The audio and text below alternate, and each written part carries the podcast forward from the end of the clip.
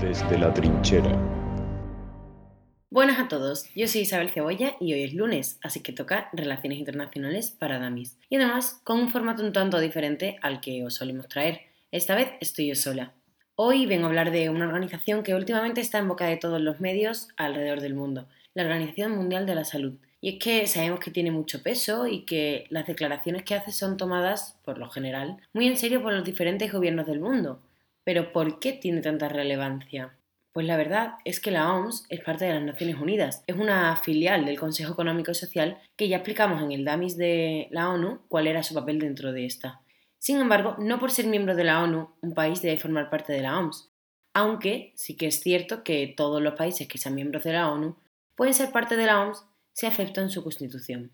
De hecho, la OMS tiene 194 países miembros, lo que puede resultar un tanto confuso porque las Naciones Unidas están conformadas por 193 estados. La verdad es que absolutamente todos los países de la ONU han aceptado la constitución de la OMS, salvo Liechtenstein, y además también Niue y las Islas Cook forman parte de ella.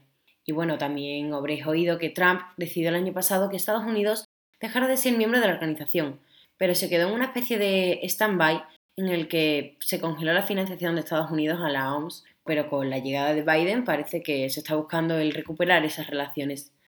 Pero bueno, para ya de marearos con los Estados miembros. La verdad es que la OMS es un organismo amplísimo que cuenta con 7.000 personas de 150 diferentes países que trabajan en diferentes oficinas repartidas por el mundo, además de las seis oficinas regionales y en especial en la sede principal en Ginebra, en Suiza. Y me gustaría contaros un poquito de historia sobre esta organización.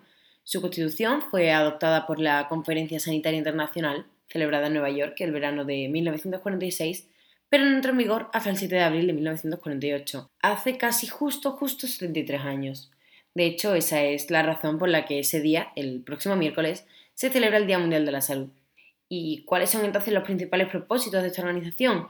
Pues realmente tienen muchísimos proyectos diferentes repartidos por el mundo, pero en la Constitución pues, eh, quedan bastante bien recogidos sus principios. Algunos de ellos, pues la salud es un estado de completo bienestar físico, mental y social, y no solamente se refiere a la ausencia de enfermedades, también que esta salud es parte de los derechos fundamentales de todo ser humano sin distinción de etnia, religión, ideología política o condición económica o social, la desigualdad de los diversos países en lo relativo al fomento de la salud y al control de las enfermedades, sobre todo las transmisibles, constituyen un peligro común y que es necesario propagar por todos los pueblos los beneficios de los conocimientos médicos y psicológicos para alcanzar el más alto grado de salud.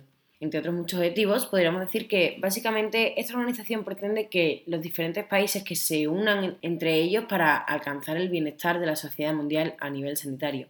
Por último, debemos hacer una mención especial a la situación por el COVID-19. Es cierto que la organización recibió múltiples críticas por subestimar en cierta medida el virus en un primer momento, pero al final su trabajo coordinando las acciones contra él a lo largo del mundo ha sido clave para la gestión de la pandemia a nivel mundial.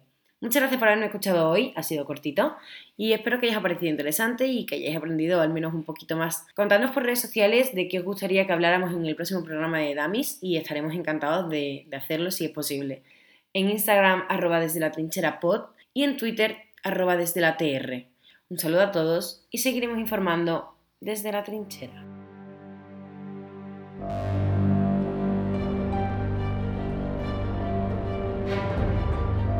Desde la trinchera.